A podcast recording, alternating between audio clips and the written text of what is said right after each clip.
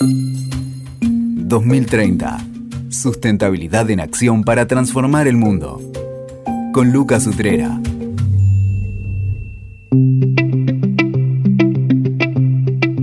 Hola, estamos en el podcast 2030, Sustentabilidad en Acción para Transformar el Mundo. Y si hay un tema eh, que es clave, un dilema clave en la agenda de sustentabilidad es cómo alimentamos al mundo con una población cada vez más creciente. Y si hay industrias interpeladas por la sustentabilidad es la industria de los alimentos. Cómo se producen los alimentos, eh, cómo impactan en la salud de las personas. Realmente eh, esta combinación entre algo tan esencial y algo tan interpelado me genera una un montón de inquietudes, por eso me, alegra a mí poder tener este mano a mano esta conversación con Matías Muchnik, fundador y CEO de Notco, una empresa, lo voy a decir yo, después lo va a decir él, pero es una empresa, es alguien, Matías es alguien que está, de alguna manera quiero tener esta conversación porque Matías es alguien que está hackeando un poco este sistema y eso es algo que a mí me encanta, alguien que está hackeando este sistema, eh, la industria de alimentos, con Notco, que es una empresa que produce alimentos deliciosos para las personas, eh, pero también beneficiosos para el planeta y para los animales, ya nos contará más en detalle, utilizando inteligencia artificial y proteínas de, plantas.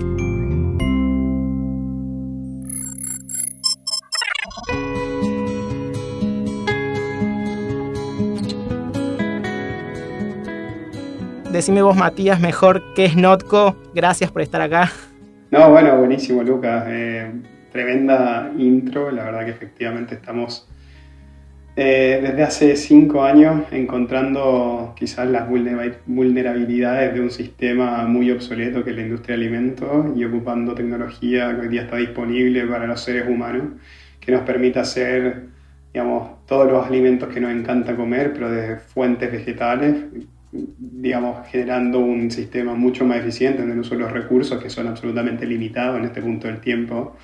Eh, y em, que también generen un impacto medioambiental extremadamente mejor, digamos, o, digamos, de vuelta, dando vuelta mucho menor que eh, lo que estamos haciendo para poder obtener, digamos, los productos que nos encanta comer, la nutrición que realmente necesitamos, como tú bien dijiste, para una población que crece, crece y crece, y los recursos son limitados, la tierra es limitada, ¿no? Y, y, y la contaminación hoy día... Es, eh, ha generado una cantidad de vulnerabilidad, no solamente para nosotros como especie, sino que para el resto de la especie, las extinciones, la deforestación, el uso del agua, el uso de tierra, la contaminación y la acidificación del océano. O sea, la verdad que estamos en un momento de inflexión muy importante que si no hacemos algo que realmente cambie las cosas y mueva la aguja, eh, estamos en un problema grave, grave. Sin duda. Y a vos se te ocurrió algo, podría haber sido, elegiste un camino interesante, que es el de los negocios, para un poco atender esta, este, este contexto tan incómodo y que tanto nos interpela. Eh, primero, ¿por qué Notco? Me, intriga el nombre. Y después, ¿cuál fue tu, tu, ¿Hay algún momento en tu vida que dijiste la sustentabilidad eh, es, por acá? Eh, ¿Hay un momento así, alguna epifanía? De cómo llegaste a esto. Yo sé que, bueno, vos estudiaste ingeniería en Chile, después hiciste un recorrido por Estados Unidos en escuela de negocio, pero me interesa saber dónde está el clic en la sustentabilidad en tu vida. Sí, mira, déjame llevarte un poquito más atrás entonces. Eh, yo efectivamente soy financiero, eh, pero en su momento era un deportista acérrimo, jugaba al rugby, me encantaba, era mi hobby. Eh, y una de las cosas más importantes para, nada, mi performance era la alimentación. Y la verdad que eh, uno miraba en la industria, eh, o ni siquiera, uno como persona, ¿no? Escuchabas que un día el huevo era bueno, el otro día el huevo era malo. La carne era buena, la carne era mala. Eh, un día el enemigo público era el gluten, el otro día el enemigo público eran los organismos genéticamente modificados. Entonces, cuando uno tiene una industria que no se pone de acuerdo en qué es lo bueno y qué es lo malo, es porque una industria no está eh, confiando en el uso de la ciencia y la tecnología detrás. ¿no? Em, y para mí me ocasionaba muchísima curiosidad porque uno leía los ingredientes de la etiqueta de los productos que uno consumía y no eran lo que uno pensaba que eran. ¿no? Eh, entonces el NOTCO, nombre NOTCO de Not Company, tiene que ver un poco, uno, con un lado de rebeldía, es decir, nosotros no somos lo que es el resto, pero también uno de honestidad y de ironía. ¿no? La honestidad es, yo no te quiero vender un producto diciéndote que es, sino que te voy a decir directamente no es leche, o sea, not, not milk. not mayo, not burger, ¿no? Eh, todo eso. Eh, entonces sí, es, es, como todos los productos que hoy día están en el supermercado probablemente se deberían llamar not, porque no son lo que nosotros creemos que son, ¿no? o que nos hacen pensar que son. Entonces también está la, la, ironía ahí. Entonces nada, mira, dándome cuenta de la sustentabilidad, ¿no? No era solamente una, la fuente de dónde debíamos extraer nuestros alimentos para generar una mejor disponibilidad de nutrición para este mundo creciente, sino que tenía que ver también con cómo lo hacíamos, ¿no? Y nosotros elegimos la inteligencia artificial y la ciencia porque sabíamos que existían más de 400.000 especies de plantas en el mundo y no teníamos idea qué hacía el 99% de ellas. No teníamos idea qué combinación podía generar la textura o el sabor de una carne o qué sé yo, o, la funcionalidad de la espumación de la leche. No tenemos idea qué plantas pueden generar eso. Entonces, ciertamente eh, necesitamos una nueva tecnología, no solamente una nueva marca, no solamente una nueva, un nuevo producto, no, esto tenía que ver con una nueva tecnología detrás de una industria que estaba muy obsoleta. Entonces, eso fue lo que yo me di cuenta en la industria, siendo financiero. ¿no? Eh, yo me meto a la industria de alimentos en 2012, después de un paso por Hong Kong trabajando en JP Morgan, o sea, nada que ver con esta vida. Pero sí lo que me doy cuenta es que, eh, bueno, muy, muy fanático de la alimentación, porque también estaban empezando a salir los, documentales que nos... Y, todo esto apareciendo en las redes sociales, ¿no? Era un movimiento de... El vegano en el 2012 era un, un hippie loco eh, luchando por los derechos animales. Eso era para, para, todo el mundo. ¿Quién tenía un amigo vegano en el 2012? Nadie. ¿no? Y era un tipo extremadamente raro. Eh, era más, más bien una religión y un culto que, que cualquier otra cosa. Entonces no estaba eh, enfrente de nosotros mucho el tema vegano. Ahora, las redes sociales ya empezaban a mostrar un poco los videos de la industria, ¿no? ¿Qué está realmente detrás de tu carne que es barata, de la carne barata, ¿no? Eh, cómo se hace, de dónde viene, qué, qué contamina Serio Cowspiracy, eh, que es un documental que cuenta mucho sobre esto, los conflictos de interés, digamos, los intereses económicos detrás. Entonces, empieza a traer al mundo más mainstream, ¿no? Eh, al mercado más masivo, la realidad de esta industria de alimentos que hemos creado, ¿no? y el impacto que tiene, y, y el uso de los recursos, y lo eficiente que es, y te vas dando cuenta que eh, si uno tuviese que elegir la manera más ineficiente de generar nutrición para esta población, es con animales entre medio. O sea, hemos alimentado por milenios a nuestros animales con plantas para producir nuestra carne, queso, leche y huevo. Y nuestro take siempre fue, saquemos al animal de la ecuación. Pero todo a partir de carne, queso, leche y huevo. Ahora, la gran complejidad iba a estar en qué plantas teníamos que ver, ¿no? ¿Qué usábamos? ¿Qué podía generar las texturas, los aromas, los colores eh, que a nosotros nos gustan? Bueno, entonces esa era, digamos, la problemática. Y yo cuando me meto en la industria, eh, 2012, como te digo, mi primer emprendimiento en la industria de alimentos, contrato una empresa de investigación y desarrollo para que haga una formulación plant-based, o sea, vegana, para mí. Y ahí fue donde yo realmente me doy cuenta el gran problema de la industria. Mm, digamos, investigación y desarrollo de la industria de alimentos eran tres personas en, un, en una bata blanca, en una cocina experimental, haciendo ensayo y error y leyéndose research papers de 1980 en cómo ocupar la soja para reemplazar un producto de origen animal. Eso era, no había más. Esa era la tecnología, eso era la ciencia. Y ahí uno se da cuenta que no es para un sistema que está absolutamente quebrado, la única manera de darlo vuelta es con una nueva tecnología. Yo no estoy reinventando la rueda acá. Esto ha basado en absolutamente todas las, digamos, las industrias. Es una nueva tecnología la que redefine una industria. No es un, no es un producto, no es una marca, no es nada, ¿no? Así que nada, eh, así fue un poco la génesis de cómo encontré el balance este de la sustentabilidad también y del uso de esta tecnología que estamos llevando. Para mí era increíble y estábamos llevando, no sé, robots a Marte y estábamos comiendo peor que nuestro abuelo. Entonces, nada, algo está pasando mal acá. Está bueno esto que decís y sin duda que eh, la industria de los alimentos está más interpelada que nunca, como dije al principio y como estás diciendo vos. Y si te pones a pensar, años atrás era quizás el, sinónimo de la industria con el propósito más noble de alimentar al mundo y hoy algunos detractores dicen son las tabacaleras del siglo XXI. Entonces, claramente hay ahí eh, algo pasó un poco esto que vos estás contando, esto de, así como empezamos a mirar de dónde viene la ropa, de dónde vienen los celulares, bueno, también de dónde viene la comida, y ahí es donde entra esto interesante, por eso me gusta esto, este planteo tuyo y de Notco de, que hackea el sistema, que me imagino que obviamente ahora me vas a contar beneficios de, de, Notco, eh, y de lo que significa liderar Notco, pero también imagino que debe tener como algún costo o algunos vínculos, no sé por ahí qué stakeholder es más complejo, los la industria tradicional que no quiere a Notco, eh, quiere ser como Notco, o los, los, prosumidores saludables no industrializados que quizás dicen, bueno, pero Notco también es industria. No sé por ahí cómo ves ese, ese ecosistema, este, ¿cómo lo ves? Está, buena la pregunta y, la respuesta, digamos, tiene varios matices. Una, eh, creo que hoy día lo que no nos deja dormir tranquilo es que no existe infraestructura para poder escalar más rápido los productos que nosotros producimos. Ese, para mí, digamos, lo que no me deja dormir, si me preguntáis algo. El resto es lo que es, ¿no? La, industria de alimentos tradicional no sabe muy bien competir porque nunca, nunca ha tenido mucha competencia en lo mainstream, ¿no?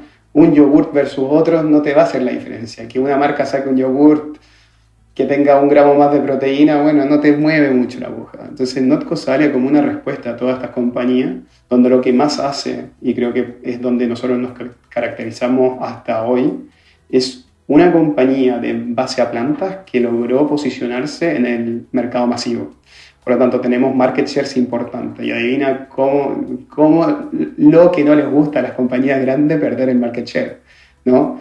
Eh, y aún cuando descuentan sus precios y hacen todas digamos, las maneras de competir, que son muy tradicionales. Eh, esto es lo mismo que para mí el, el, tema de la contraparte, uno también empieza a entender quién tiene al lado. ¿no? Hay compañías que digamos, deciden adaptarse.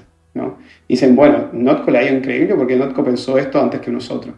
Por lo tanto, tenemos que ahora responder y sacan sus productos plan-based, que está buenísimo imagínate ser nosotros catalizadores del cambio de culturas que vienen diciendo que por 120 años que la leche es el mejor producto y ahora lanzan leches vegetales.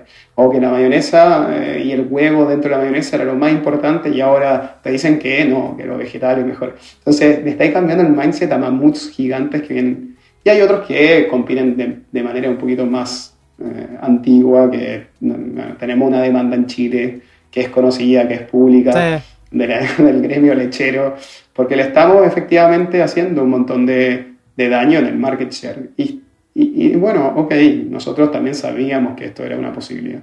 Entonces, le tememos mucho más a algo que nosotros tenemos incidencia, que es a la velocidad del crecimiento, con que este cambio de alimentación tiene que pasar, que con algo externo que nosotros no controlamos, que es cómo reacciona el resto del mercado.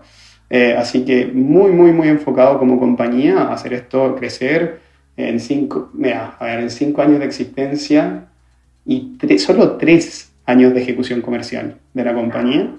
Estamos en Chile, Argentina, Brasil eh, y Estados Unidos con, eh, de vuelta, participaciones de mercado muy altas, donde el 90% de nuestros consumidores no son vegetarianos, no son veganos, no tienen ninguna restricción alimentaria. Es la nueva manera de alimentarse para la población completa. Y eso es increíble, porque aparte el tema de la sustentabilidad empieza a ser un peso importante.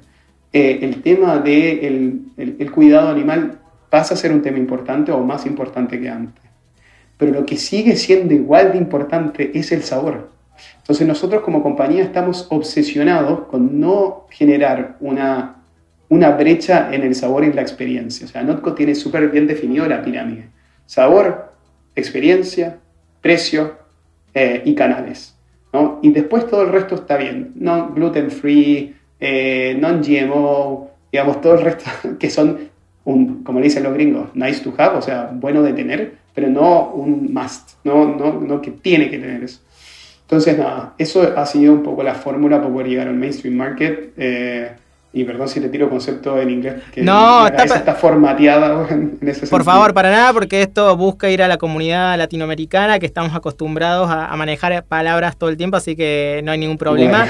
Y, me encanta un poco esto que estás mencionando porque esto es interesante, esto que decís del sabor primero, porque en todas las industrias nos pasa, eh, al menos a mí me pasa en las conversaciones, que esto de, bueno, ¿cómo logro la sustentabilidad sin perder eh, los atributos esenciales de, mi producto, de mi servicio? Pasa en la industria hotelera, ¿cómo hago, eh, cómo hago más sostenible la hotelería sin que se pierda el confort? ¿Cómo hago más, más este, un, un automóvil con mejores prestaciones, mayor confort, pero que sea sostenible? O sea, todo el tiempo el gran dilema es resolver esa ecuación porque a veces creemos que ser sustentable es ser disruptivo, pero desde el punto de vista de cambiar el producto.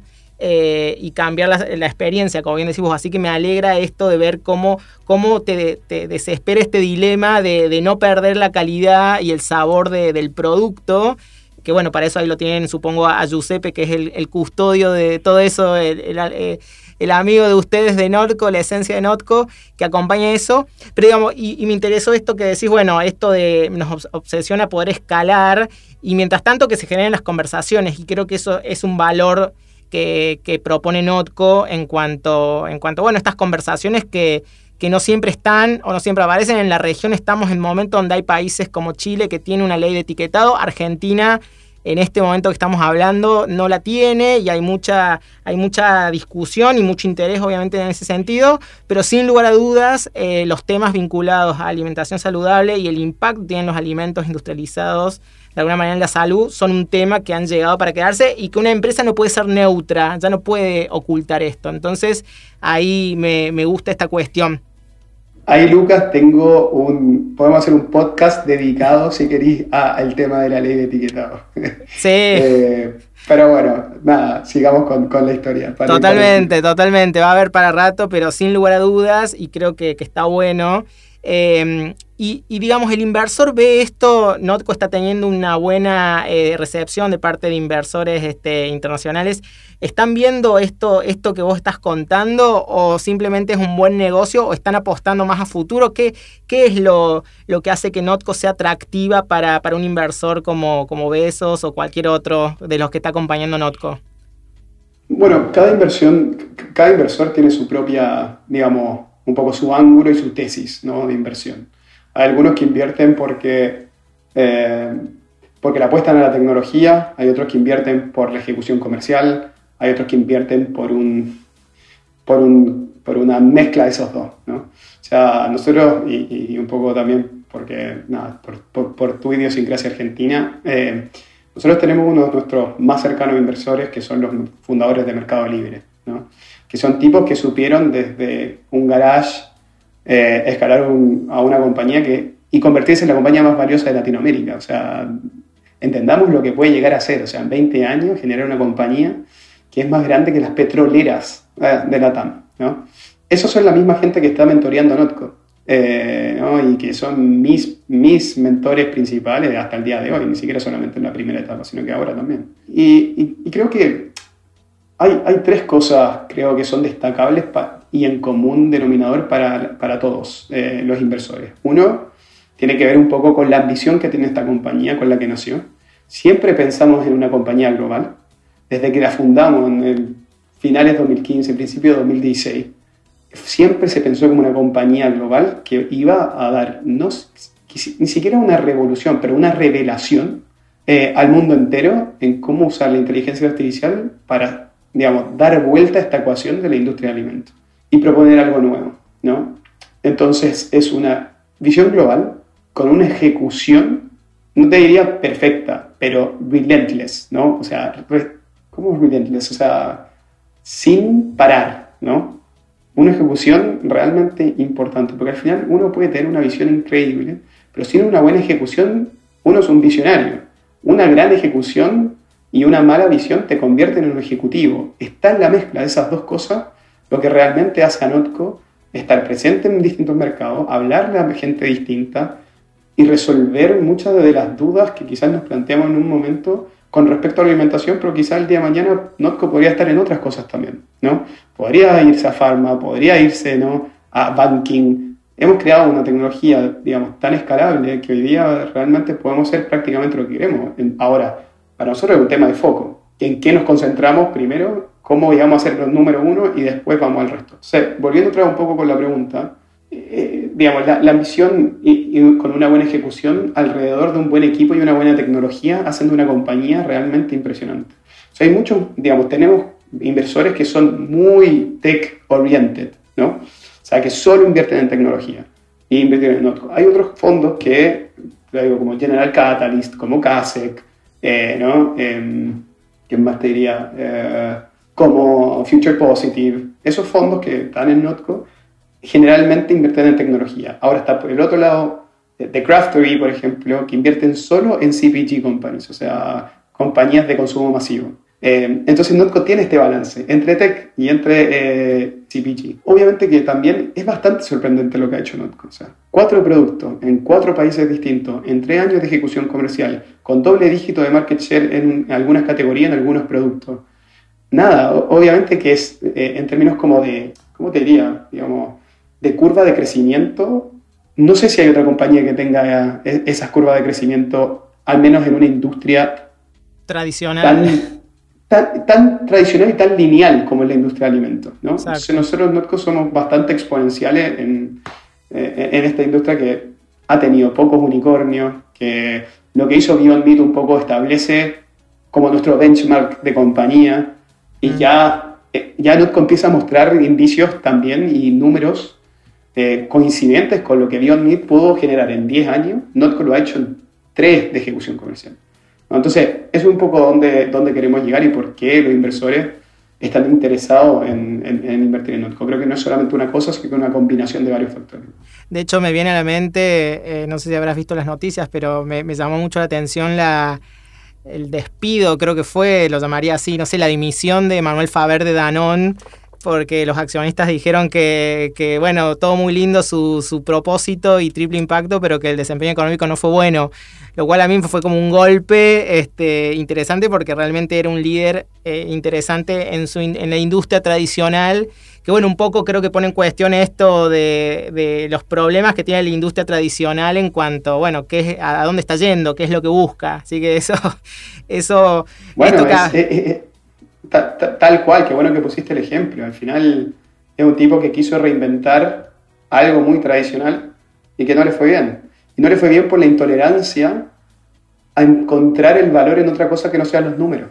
Exacto, exacto, exacto. Y eso creo que es lo interesante. Los inversores piden algún KPI de sustentabilidad que te, así como te piden ciertas cosas. ¿Qué, le piden a Notco como KPI de sustentabilidad?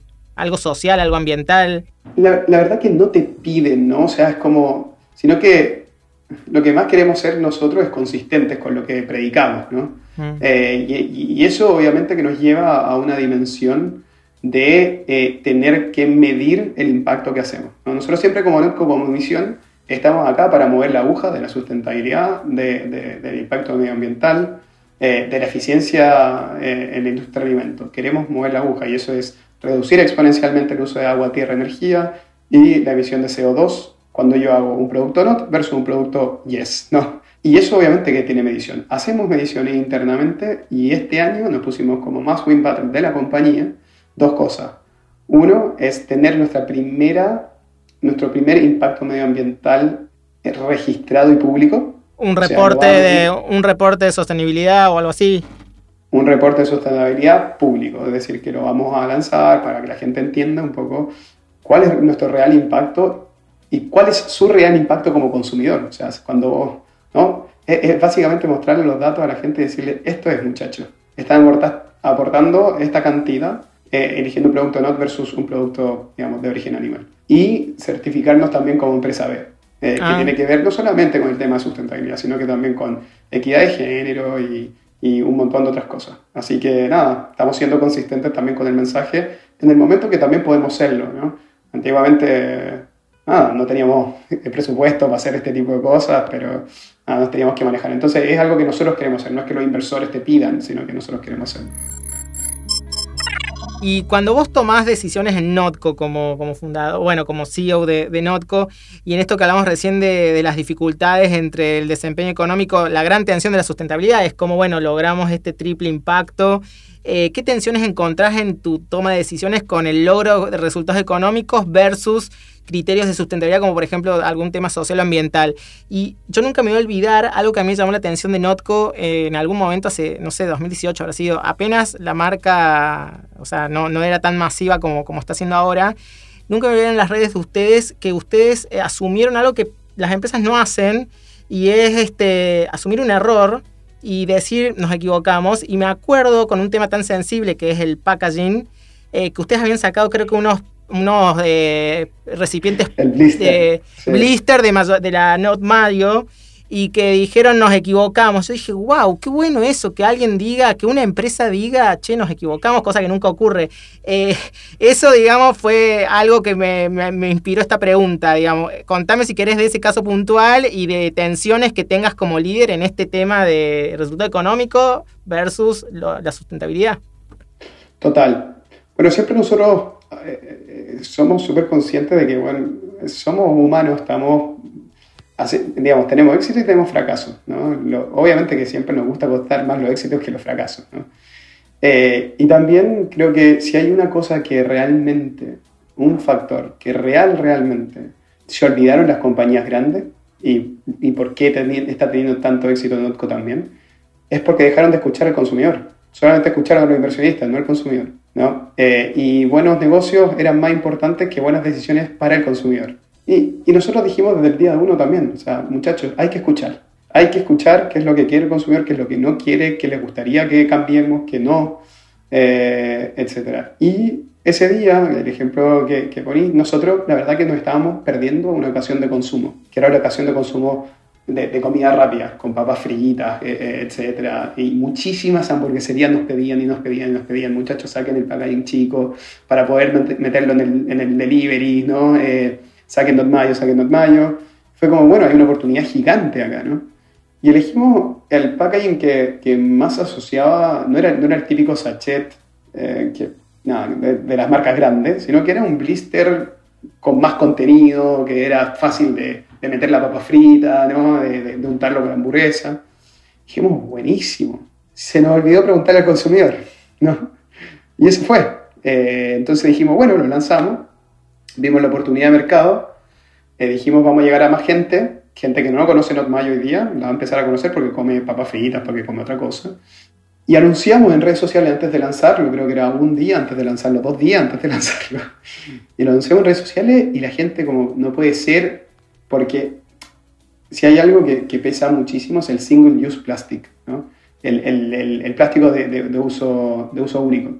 Y nosotros ni lo vimos, de, verdad te estoy hablando súper en serio, o sea, como que no fue ni criterio de decir, oye, hemos probado con consumidores eh, este packaging. Estábamos muy early on, era el 2018, como decís tú, o sea, casi un año de ejecución comercial, nada más. Entonces, eh, lo sacamos a redes sociales y la gente fue como, no puede ser, no, qué inconsistente, etc.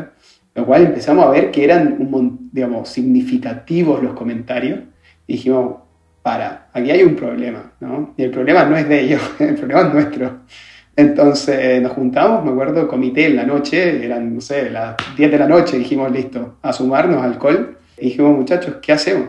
Y cada uno con su opinión y fuimos consistentes, dijimos, esto no sale mercado. Punto. Toda la producción que tenemos, chao, se acabó, listo. Está bien lo que nos dicen y nosotros no, no, lo analizamos, no equivocamos. Bueno, y el día siguiente ponemos, muchachos, nos equivocamos, gracias por los comentarios, la verdad que no lo vamos a lanzar y punto final. Bueno, y obviamente que la gente celebra eso. Y es verdad, y, es, y nos hace muy humanos, nos equivocamos y, y nada, nunca más lo vamos a repetir. Seguro, me encantó. Posta realmente fue algo muy auténtico y, muy poco habitual, así que por eso a mí me quedó grabado eso. Y así otros dilemas que tengas como líder, ¿se presentan todo el tiempo o, no están, o siendo Notco con, todo este propósito y toda esta gestión es un poco más fácil? ¿Qué dirías? Buena pregunta. Al final el dilema no tiene que ver mucho con, con la sustentabilidad. Creo que nosotros tenemos un directorio y, inversores que, confían muy bien en el management de la compañía. O sea, esta es nuestra compañía y lo estamos haciendo y vamos... Y, el dilema no tiene que ver con la sustentabilidad. El dilema tiene que ver con, mucho más con qué, qué, es el próximo producto que va a lanzar Notco, ¿no? Entonces ahí hay un montón de, bueno, ¿Cuáles son los criterios de los próximos productos que lanza Notco? ¿Es aquellos que más van a mover la aguja en la sustentabilidad y en, la liberación de CO2? ¿Es el producto más masivo? ¿Es el producto donde existe una oportunidad que nadie más está viendo, que nosotros la estamos viendo? Eh, eso para mí es mucho más dilema que una decisión que tengo como líder más controversial entre la sustentabilidad y no sustentabilidad. Hoy día no, hoy día no solo Notco, siento que no hay, ningún, no hay compañía hoy día que se funda, que tenga mera probabilidad de éxito, que no tenga una connotación social. O sea, que no exista una compañía que no tenga connotación social hoy día. No por el marketing que eso genera, es porque efectivamente la gente quiere dejar de trabajar sin propósito. Hoy día el propósito es 10 veces más importante que el paycheck que te puede llegar. ¿no? Hay mil millones hoy día y eso a mí me encanta. ¿no? Eh, ¿Cuánta gente de banking se está viniendo a compañías con propósito. ¿Cuánta gente de compañías tradicionales de consumo masivo se están viniendo a... Y eso, digamos, yo lo he visto y lo he vivido en primera persona. No sabéis la cantidad de gente que está con sus sueños rotos en otras compañías por las promesas incumplidas, que encuentran todas esas promesas en Notco. Entonces, siempre está la promesa de ellos, vamos a cambiar, vamos a cambiar, vamos a cambiar, vamos a cambiar. Nunca cambian, ¿no? Y tenéis digamos, tienen gente frustrada, digamos, dentro de sus organizaciones que encuentran en Notco lo que siempre se prometió. Así que, dilemas como líder, la verdad que yo personalmente no tengo entre la sustentabilidad o no sustentabilidad, o más sustentable o menos sustentable. Eso, digamos, no es mi día a día. Mi día, mi día, a día tiene que ver con, con, con, un poco otras decisiones que son más, un poquito más complicadas. Igual me, pareció interesante eso, como cuáles. Eh, me pareció interesante esto del producto, estas discusiones que debe ser apasionante escuchar esas, esas discusiones entre, bueno, ¿qué producto, cuál es el próximo producto? El que mejor le hace al planeta, el que le hace el más deseado, el, no sé, digamos, que alguna reflexión sobre esas discusiones me encantaría. Mira, a ver, eh, te, lo voy a, te, lo voy a, ejemplificar, ¿no? Eh, porque al final distintas eh, distintas geografías hacen más sentido lanzar un producto que otro por distintos factores, ¿vale? Pero hay algo que sí es importante. De vuelta yo voy a la misión de Notco, que es mover la aguja. Nosotros hace un año, una de las formulaciones más interesantes que teníamos era la Nutella o la Nutella. Mm. Eh, tan interesante que, bueno, nada, eh, muchísimas compañías las pedían, los inversores quedaban locos, decían, ¿por qué no lanzamos esto? Etcétera. Pero la verdad que hacer una Nutella, primero, no era completamente evidente que era de origen animal, ¿vale? Por lo tanto, digamos, el, valor agregado que, teníamos nosotros sacando el 4% de leche de vaca que tiene eh, la Nutella tradicional, no estábamos haciendo, la verdad, que un cambio en la sustentabilidad de la industria, ni estábamos agregando un producto más lleno de azúcar eh, que no hacía bien a casi nadie. ¿no? Está bueno.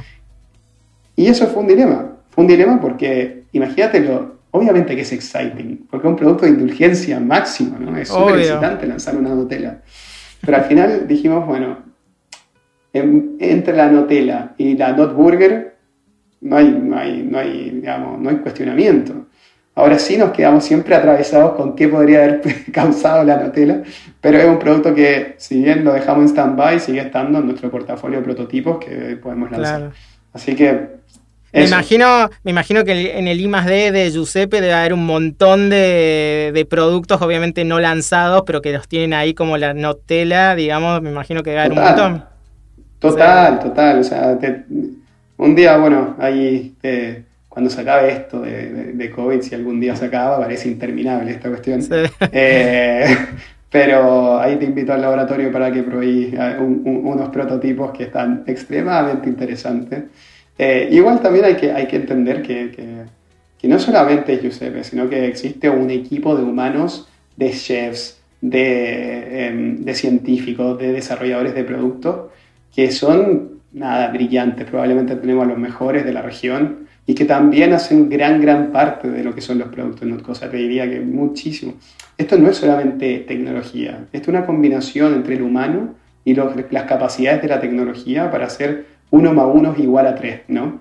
Las sinergias que existen entre este conocimiento es impresionante, pero el humano es igual de importante.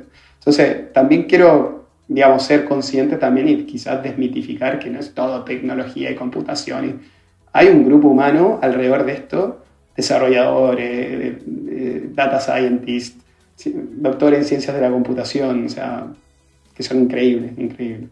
Seguro, y me imagino también que ser una compañía posicionada tan fuerte, con un propósito tan interesante, eh, digo, más allá que uno desea trabajar, también es como una, una exigencia, una vara alta para, para, ustedes, para vos, en cuanto, bueno, la cultura de la organización que, que mantenga ese espíritu y que no se convierta en una corporación tradicional de estructura departamentada, donde empieza a haber estas frustraciones que la gente termina diciendo unos años, uh, al final Notco era lo mismo que lo otro, porque, digamos, creo que ese es un dilema interesante, este, porque... porque tocáis un punto muy interesante, Lucas, muy interesante.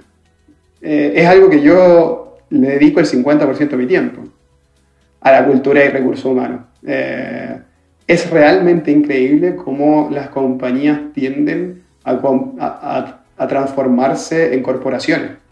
Es tremendo lo que tira. Eh, y yo estoy realmente, digamos, muy consciente de que eso no pase. Entonces tenemos las yellow flags y las red flags cuando vemos cosas de cuerpo, ¿no? Entonces las ponemos ahí y decimos, esto es un red flag, listo, se acaba, ¿no? Eh, así que sí, tenéis mucha razón y, no es, y está buenísimo que lo toquéis porque no todo el mundo lo entiende y lo sabe, que en este momento de crecimiento, de las cosas más importantes que uno tiene que darse cuenta como líder, es que esto no se, no se convierta en un cuerpo más es como, we're gonna change the world and the, and the world change us, ¿no? claro. Vamos a, a, cambiar el mundo y el mundo nos cambió.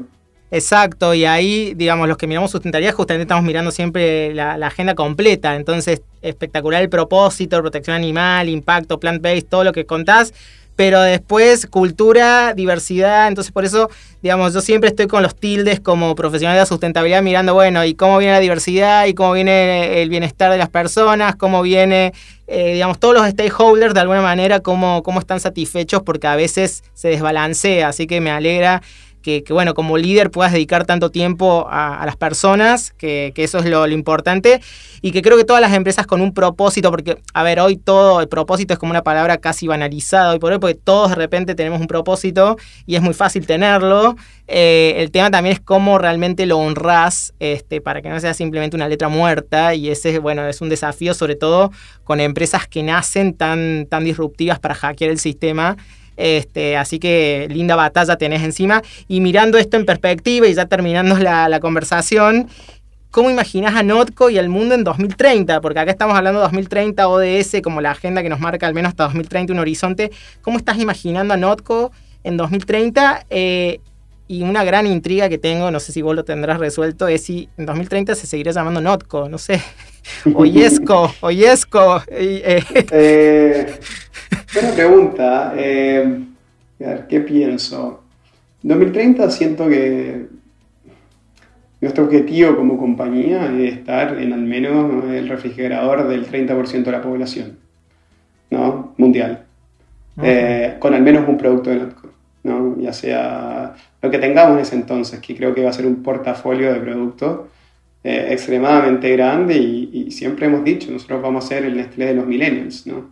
Eh, eh, o quizás de la generación Z o los que vengan, o el COVID Generation, ¿no? viene una generación de niños que seguro digamos, va, va, a tener su, su aprensión de dónde vienen los productos, etc. entonces, lo veo en, muchos lados, lo veo en muchas categorías.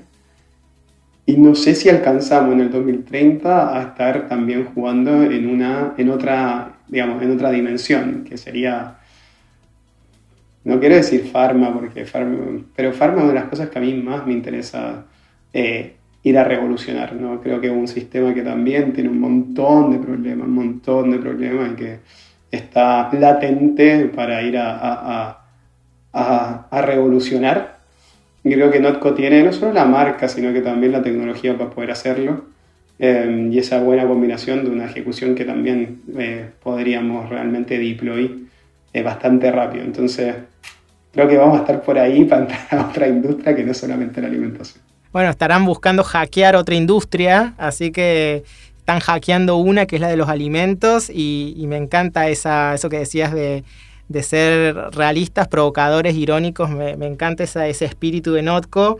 Eh, porque es realmente eso es lo que hace que, bueno, este, valga la pena este intento de hackear un sistema.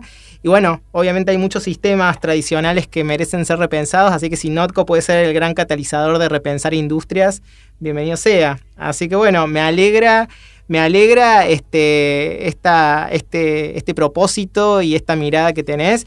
Y bueno, simplemente te quiero agradecer por esta conversación porque espero que te hayas sentido cómodo y para mí un lujo escucharte, porque más allá de haber leído y conocer Notco, ser consumidor de productos Notco y demás, este, me alegra, para mí es un lujo haberte tenido acá. No, bueno, muchas gracias, lo pasé excelente, estuvo buenísima la conversa y feliz y hay otro capítulo de, de ahondar en más cosas. Así que un abrazo Luca y gracias por tenerme acá.